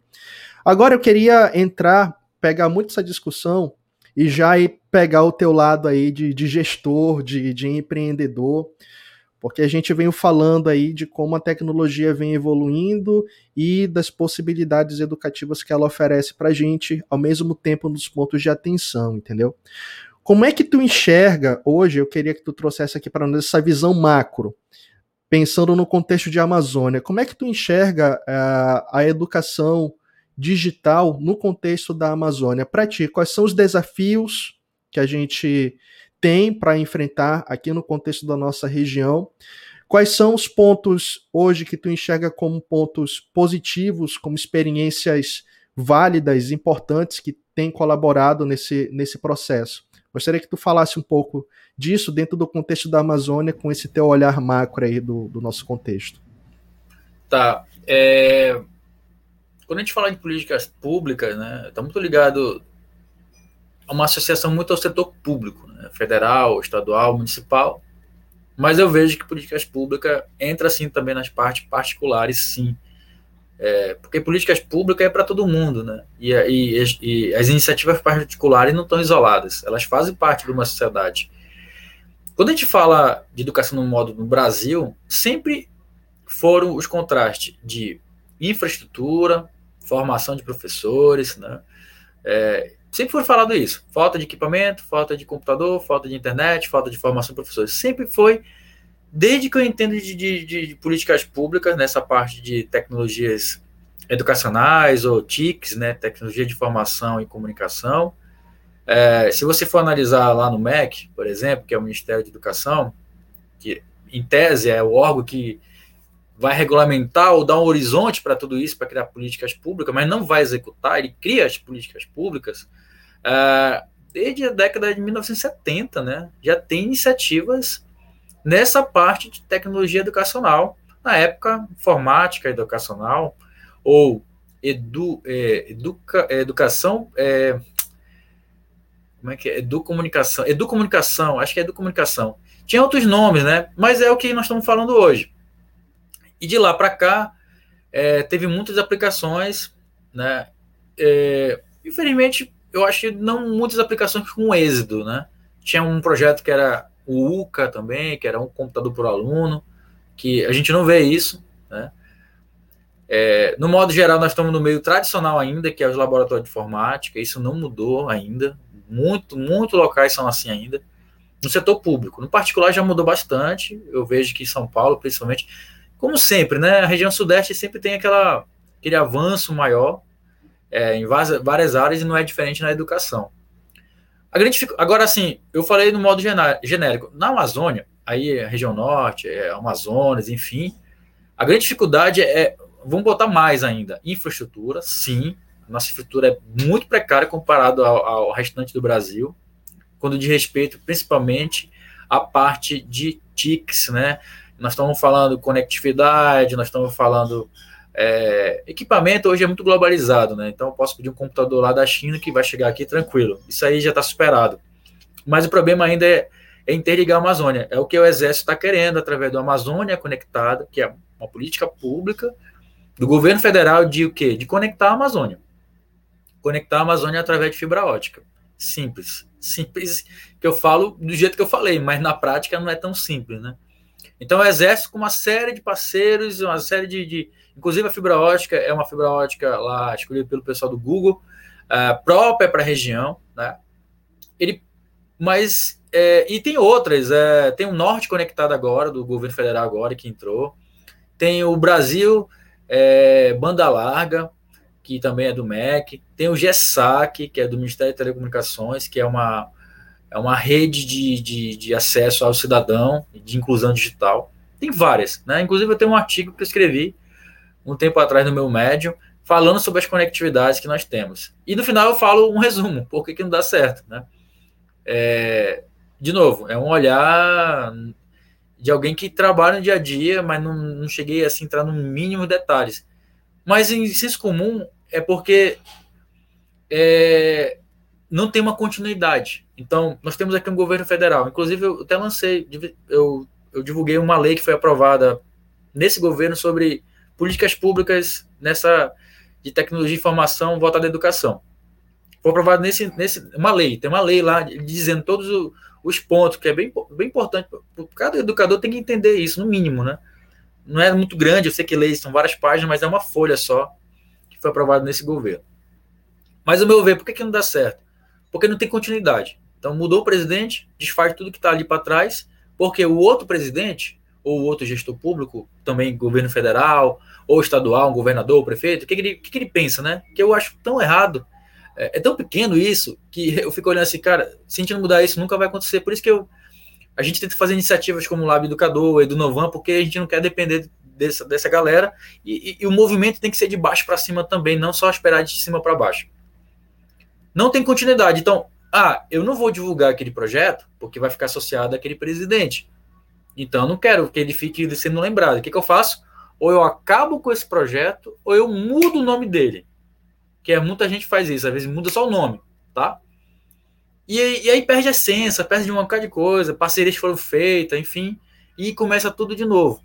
E aí tem um momento de organizar recursos federais, parceiro e tal. Quando a coisa vai começar de novo, aí, pô, cai o governador, cai o prefeito.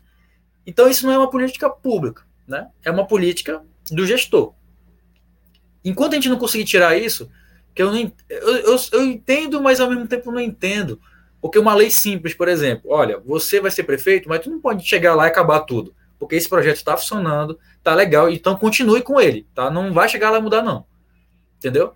Não é assim, eu sou prefeito, posso fazer o que quiser, eu sou governador, posso fazer o que quiser. Porque o problema é, somos nós, infelizmente, os cidadãos, né, que não é, não fiscaliza isso, não acompanha, entendeu? Fala, oh, não, esse projeto que está funcionando, não vai mudar nada, não e tem que ir para cima. Só é vai na, na para cima na época da eleição, vota, briga com a família, briga com tudo. Depois, né? Já era. Ah, ganhou, acabou. Não, não acompanha se o cara vai fazer aquilo mesmo. Talvez as redes sociais mudou bastante isso, né? Hoje em dia todo mundo é jornalista, todo mundo tá ali em cima. É, talvez eu, eu tenha uma esperança nesse sentido, já falando de educação midiática. Mas, ao meu ver, é isso. É, não tem continuidade dos projetos né? As pessoas que estão ali à frente muda toda hora. Ah, não, vou colocar o fulano que é da minha confiança. Aí o cara que, pô, o cara que começou o negócio sai, porque o outro é da outra.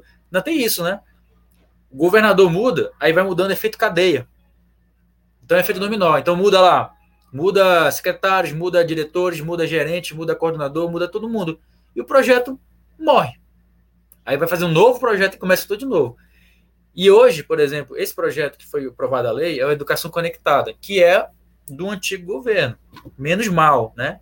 Por que, que eu falo menos mal? Não mudou o nome, ainda continua a mesma essência. Então, estou tentando retomar. E ele tem quatro pilares importantes que eu vejo uma boa política pública na área de educação, que é a parte é, da visão, que é a parte estratégica, justamente. Para que, que eu vou fazer isso? Né? Então, eu vejo muita gente falando só na formação, mas a formação é uma parte só. Então, tem que estar muito alinhado à parte estratégica. Exemplo, toda escola tem um, o o PPP, né, que é o Plano Político Pedagógico. Tem que estruturar lá o uso de tecnologias educacionais, educação midiática, tudo isso que nós falamos tem que estar lá no documento, tem que estar no horizonte. Olha, a partir de agora é uma diretriz, é uma determinação que nossos professores usem essas novas tecnologias por causa da tendência, por causa da BNCC, que é a Base Nacional Comum Curricular, tal, tal, tal. Tem que estar ali bem documentado. Essa é a visão. Depois, vem a parte da infraestrutura. Qualquer coisa que eu falo em TICs, eu tenho que ter bem estruturado a parte de equipamentos, a parte de internet, a parte de segurança, né, que não tem nenhuma segurança lá, acontece vazamento de dados e tudo mais. Isso tem que estar bem estruturado para ter uma boa experiência, por exemplo, no próximo pilar. Né? Mas antes de chegar na formação, nós temos mais um pilar que fala de educação conectada, que é a parte de repositório de conteúdo. Então, uma vez estruturado, que tipo de conteúdo eu vou usar? Então, eu tenho que usar conteúdos é, validados, com todos os indicadores, bem atualizados com essas novas tecnologias. E por último, não menos importante, as formações, contínua, sempre, sempre informação. Até porque a tecnologia é uma coisa agora, nesse minuto. Daqui a um minuto, daqui a mais um minuto, já mudou. Então a formação tem que ser direto, todo dia, toda semana, toda semana, toda hora, toda hora. Né? Não aquela formação que o pessoal imagina, tá todo mundo, vamos fazer ao vivo. Não. Aí nós temos, a gente vai falar de outra, pode falar em outro momento, né? Formações mais assíncronas do que síncrona. A gente tem que mudar essa cultura. Por que, que a é mais difícil que síncrona? Porque as pessoas não têm o, o, aquele comportamento autodidata, que é algo que eu sempre tive desde pequeno. Sempre fui autodidata. Então, para mim, um curso 100% assíncrono é uma maravilha. Né? Então, a gente tem que trabalhar mais isso, nós temos tecnologia para isso, só não tem a cultura. E aí, esses quatro pilares, visão, infraestrutura, a parte de conteúdo, que é são repositórios, e a parte de formação, a gente fecha com acompanhamento e avaliação se está dando êxito, né? Mas não é aquela avaliação anual como o pessoal faz, que aí já morreu o projeto. Tem que ser uma avaliação periódica, semanal, mensal, a cada seis meses, e conversar né, com quem está participando desse processo. Não é só chegar de cima para baixo, como eu falei. Eu converso com o aluno, você está gostando? Converso com os pais, você está gostando? Converso com os professores, você está gostando? E é um avaliando o outro, e é alguém analisar isso, de fato, porque às vezes o pessoal preenche, preenche, preenche, preenche indicadores, ninguém analisa nada, e tomar uma decisão. Eu falei, não, o pessoal não está gostando disso, vamos mudar. Né? Vamos mudar e, e vamos ajustando e fazendo sempre uma comparação com alguma coisa. Eu tenho que ter um referencial, eu tenho que ter uma régua. Pô, vou medir com o quê? Não, vou medir com PISA, que é o indicador internacional, vou medir com, com, com, com Enem, vou medir. Eu tenho que medir alguma coisa, não é só a taxa de aprovação de rendimento, né? Que é aprovado, reprovado e abandono, que isso é muito básico, muito básico. Já foi superado isso. Né? E a gente tem que ir para outro patamar. É, é, o que eu vejo é mais ou menos nesse sentido, no modo geral. Um dos pontos que você é, coloca na sua fala, Renier, que é a questão da política, né? Eu costumo sempre dizer isso em outros momentos, eu já falei aqui no nosso canal. É, existe a política de governo e a política de Estado. A política de governo é essa que, infelizmente, toma conta da nossa sociedade. Um não quer seguir a política de governo do outro porque foi eu que fiz, sou eu que estou fazendo. Muito centrada na figura do político, na figura do grupo político. E isso não beneficia a sociedade de uma forma geral. Quando a gente procura algo mesmo para beneficiar a sociedade, a gente tenta implantar política de Estado. A, a política de Estado ela é, diferenci, é, é diferenciada porque Ali há um acordo comum entre todas as pessoas envolvidas na política, junto com a população e empresas. Nós decidimos que, para avançarmos, para que o país avance em determinada situação, todos, independente de qual lado partidário seja, devemos prosseguir nesse sentido para que daqui a 10, 20, 30 anos a gente consiga alcançar.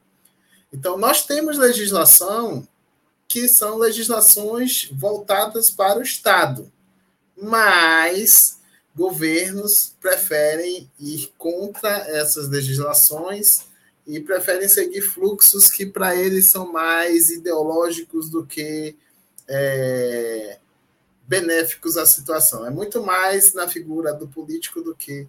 Infelizmente, essa, essa parte daí é muito triste. Mas tem um ponto que eu acho que é importante aqui, quando você coloca os quatro pilares lá. É, um ponto que eu acho que é importante, até inclusive eu, eu falo isso daqui porque esse é um ponto que eu refleti muito o ponto lá da que você colocou, me engano, foi o ponto 4 que você colocou lá, falando sobre a questão dos processos é, para o, a autonomia.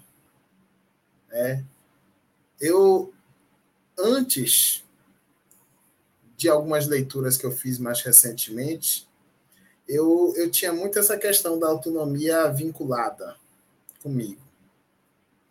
Até que eu percebi que nem sempre. Eu estou até questionando a Jota toda hora sobre isso, né?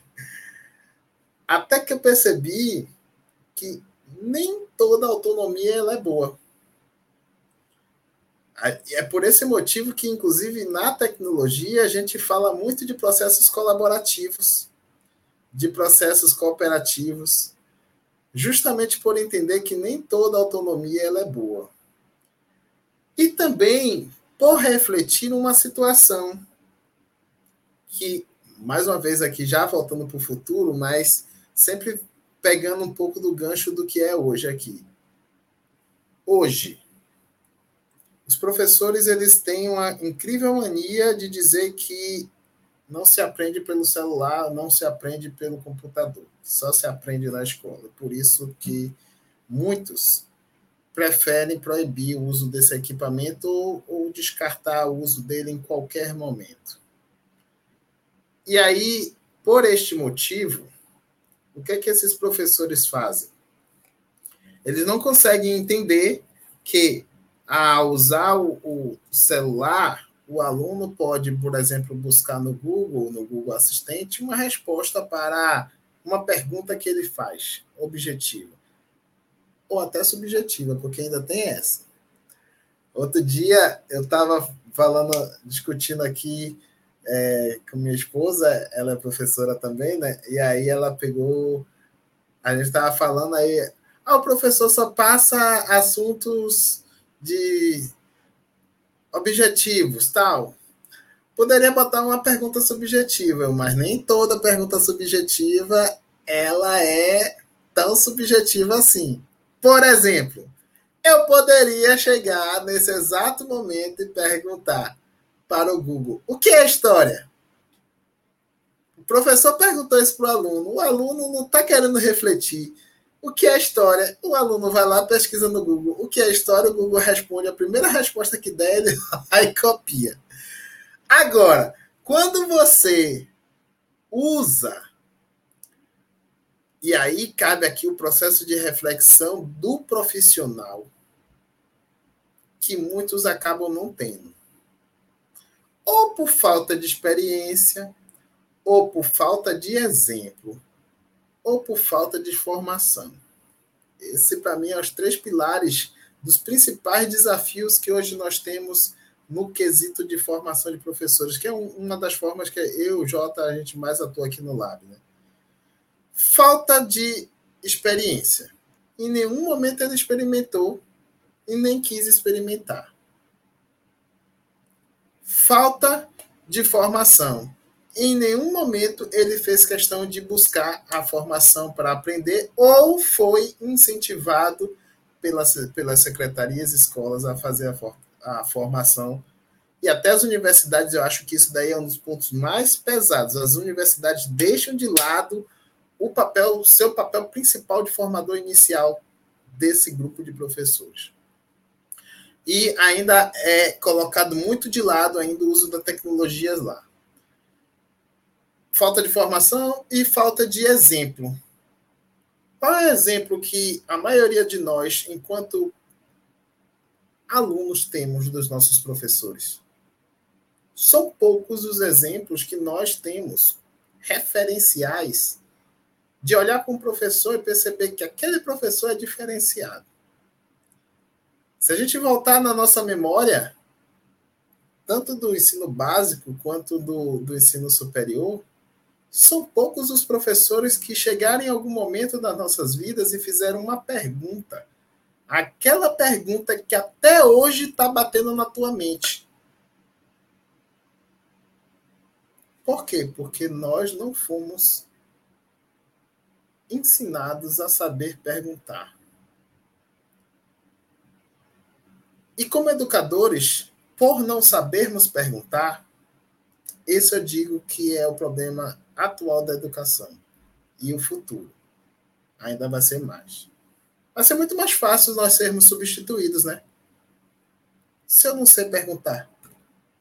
Se a pergunta ela está lá colocada no Google, se ela pergunta ela está lá colocada disponível em qualquer momento eu posso ter a resposta.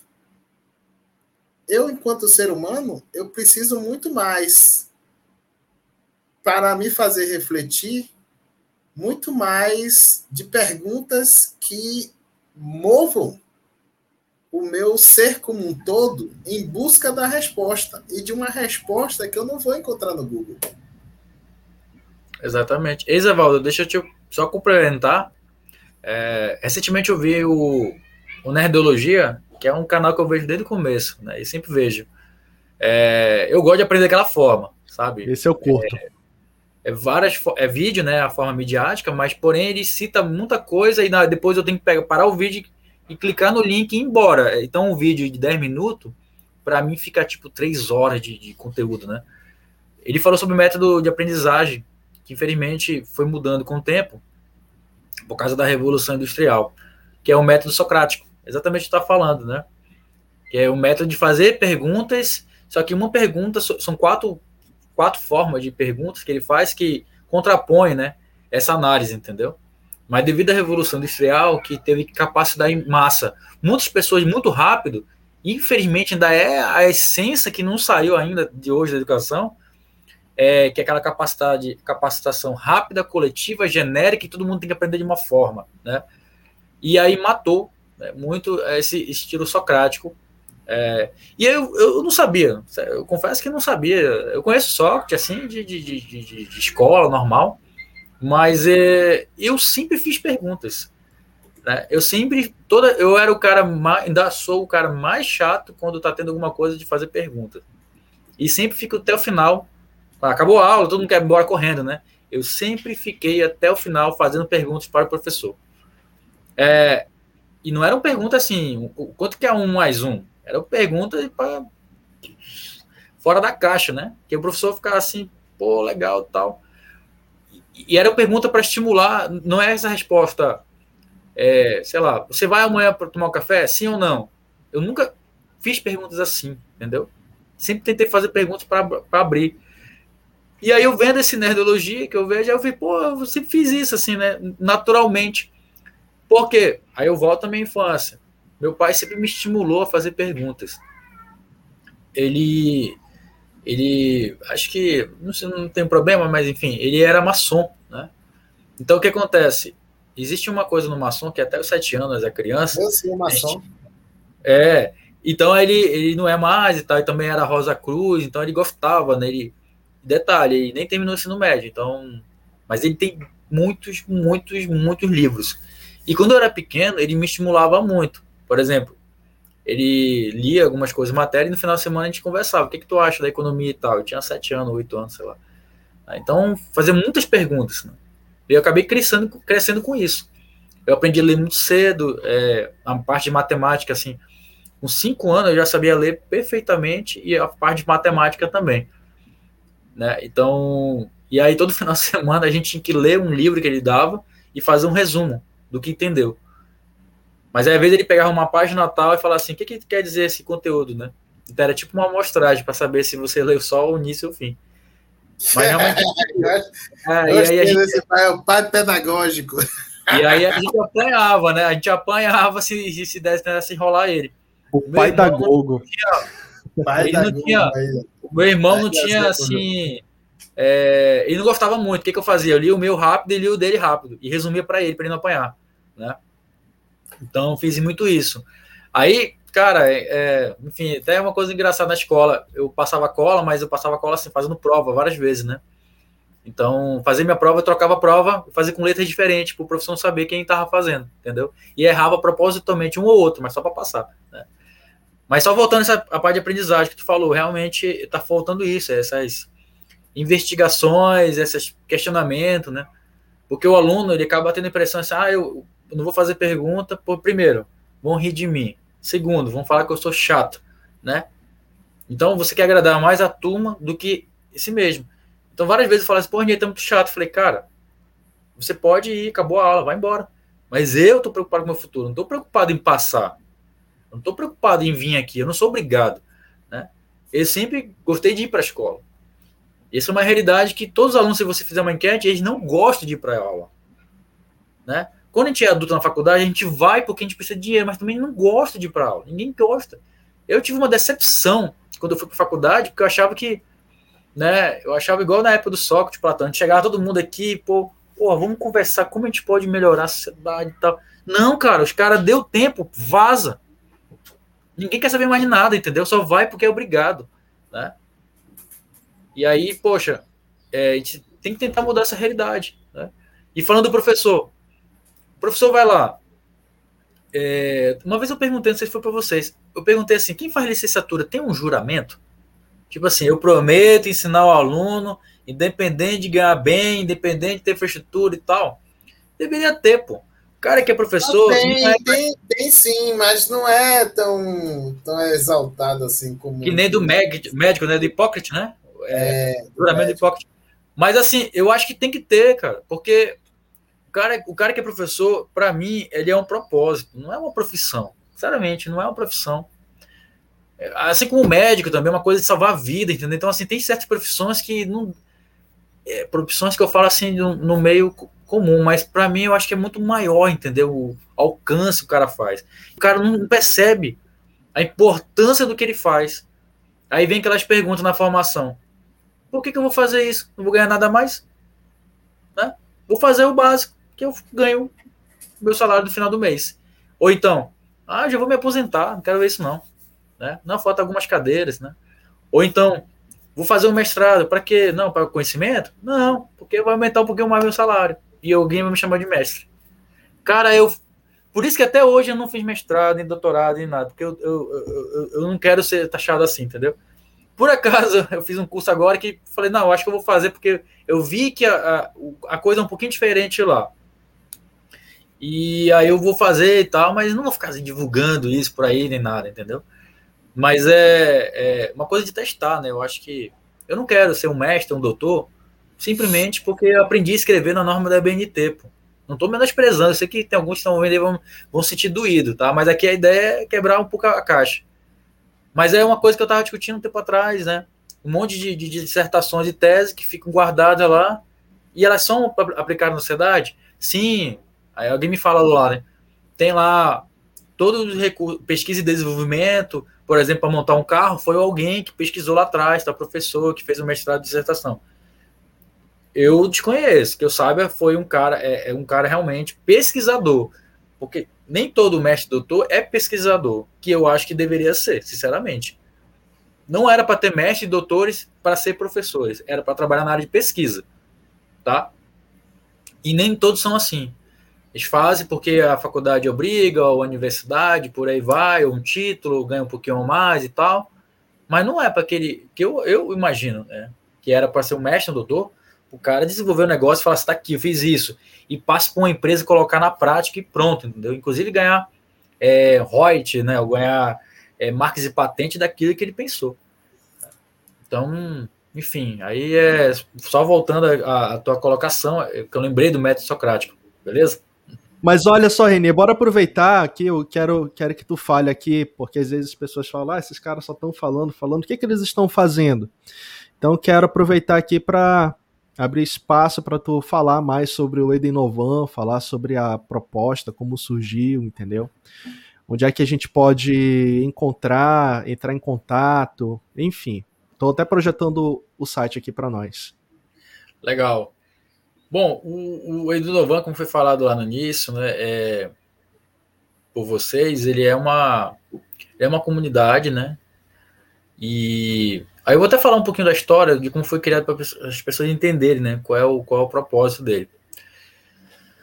Até 2015, eu não me considerava um educador. Eu sempre me considerei um administrador. Apesar de trabalhar desde 2005 né, na área de educação, mas 2015 que me deu estalo, porque eu estava coordenando um projeto lá na Secretaria de Educação do, do, Amazonas, que era o projeto do Google Educação.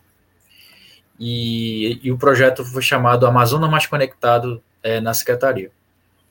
Na época, o presidente do Google da Brasil, que era o Rodrigo Pimentel, ele pediu para me montar um, um, grupo, né, de local, que era Grupo Educadores Google, que é o GG, Manaus, que não tinha na região norte.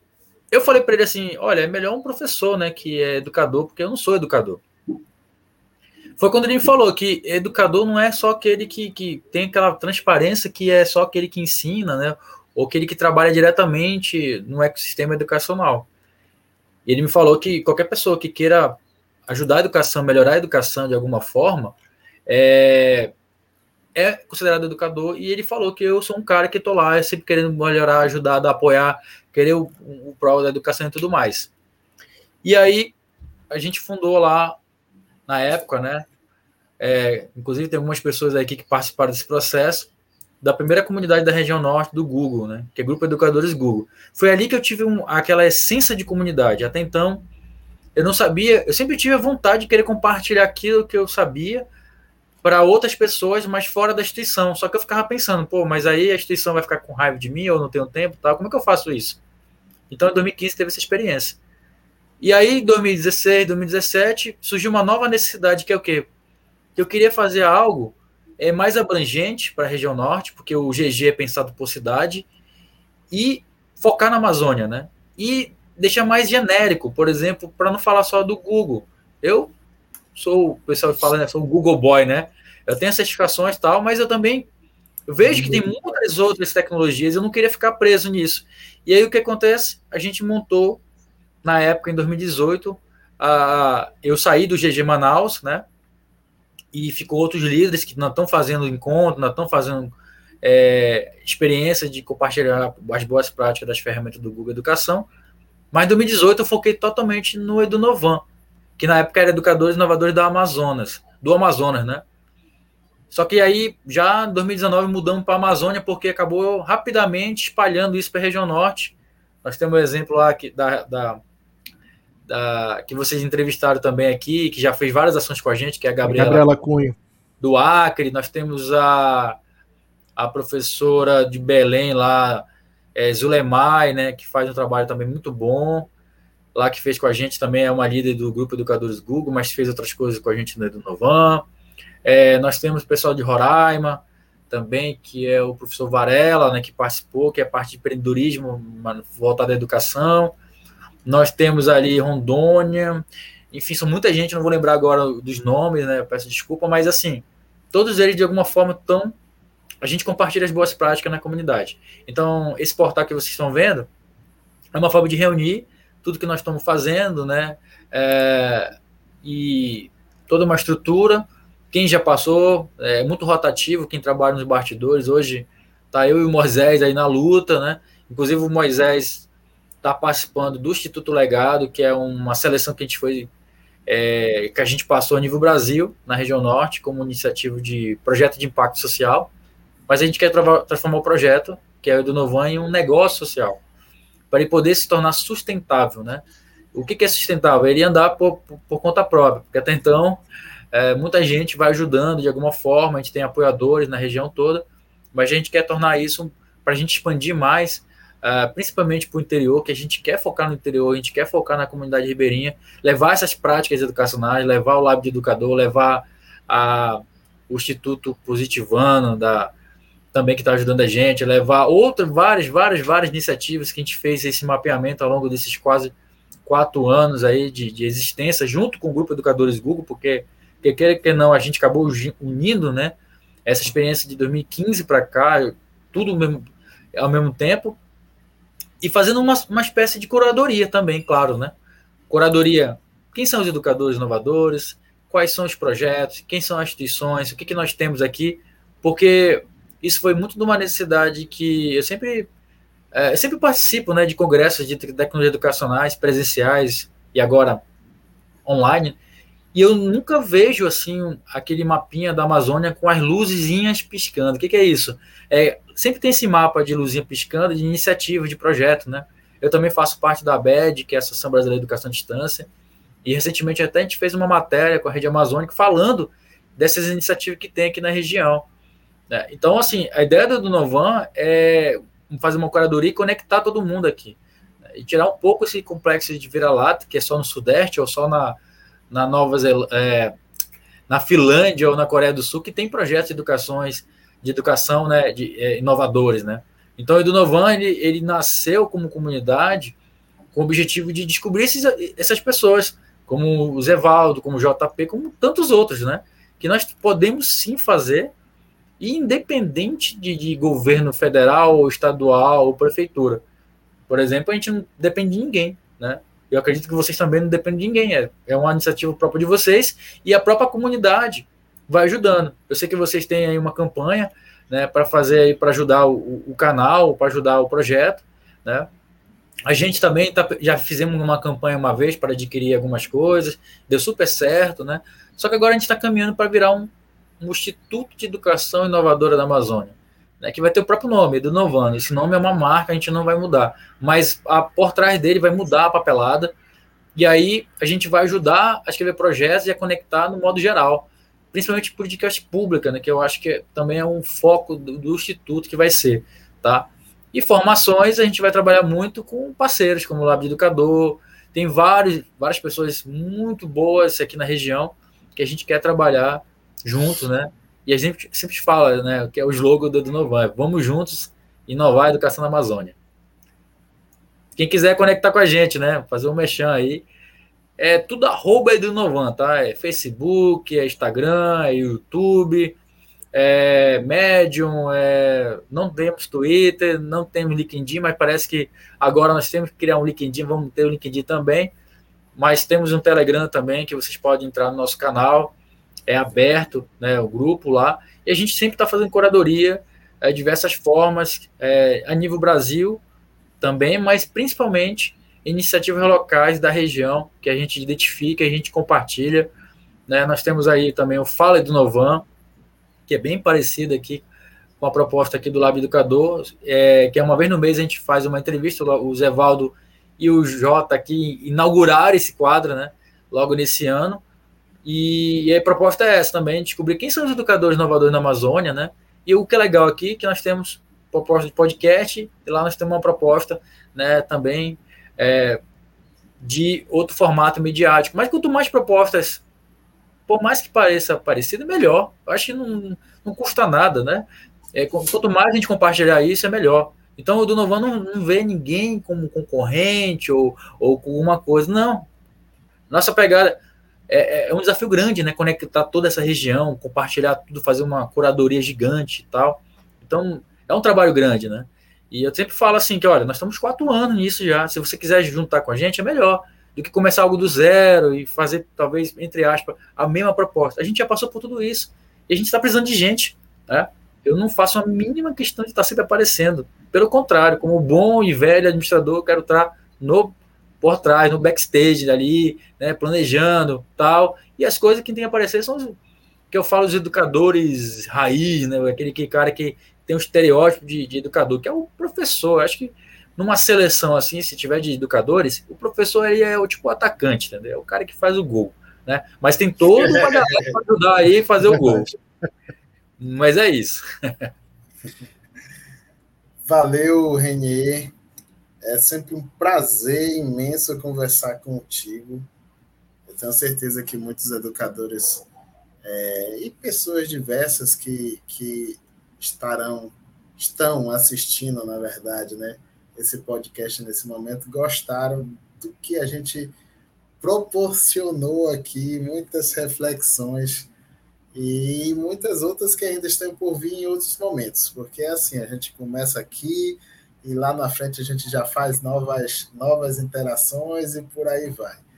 Novas é, conexões. exatamente. É sempre bom, é sempre bom conversar contigo, eu repito isso mais uma vez, porque é, eu conheci o Edu Inovan em 2017, comecei, participei mais ativamente em 2018, fazendo várias oficinas ali.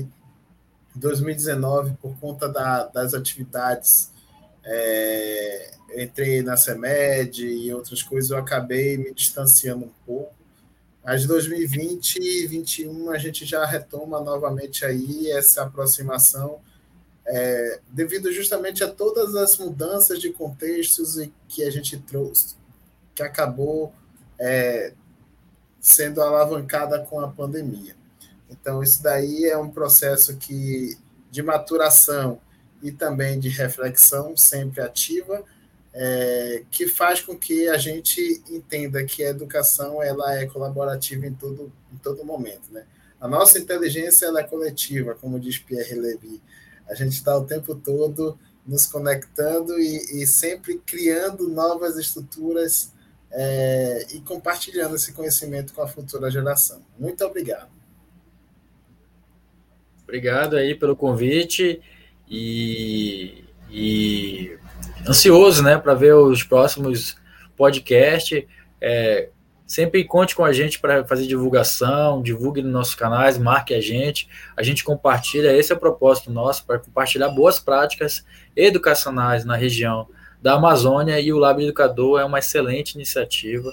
Esse podcast também. Né? A gente quer que muita gente assista, ouçam, né? Porque é, é um tempo que a gente dedica para compartilhar boas práticas.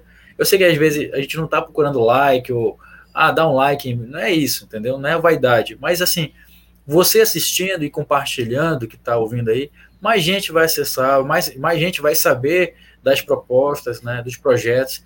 E, e aí eu, eu imagino futuramente estar tá num congresso internacional, algum local, e fala assim: o que, que tem de iniciativa de inovadora na educação na Amazônia? Tá cheio de luzinha piscando. É isso que eu imagino é, deixar um legado aí para todo mundo, para todo mundo conectar. Beleza, Eni, obrigado então mais uma vez pela sua disponibilidade por estar aqui com a gente. E a gente se despede então aqui de mais um episódio do Diário de Educador. A você que está nos assistindo aqui pelo YouTube, nos ouvindo pelo Spotify, receba aí o nosso caloroso abraço e a gente se vê no próximo episódio do Diário de Educador. Até lá, pessoal. Valeu!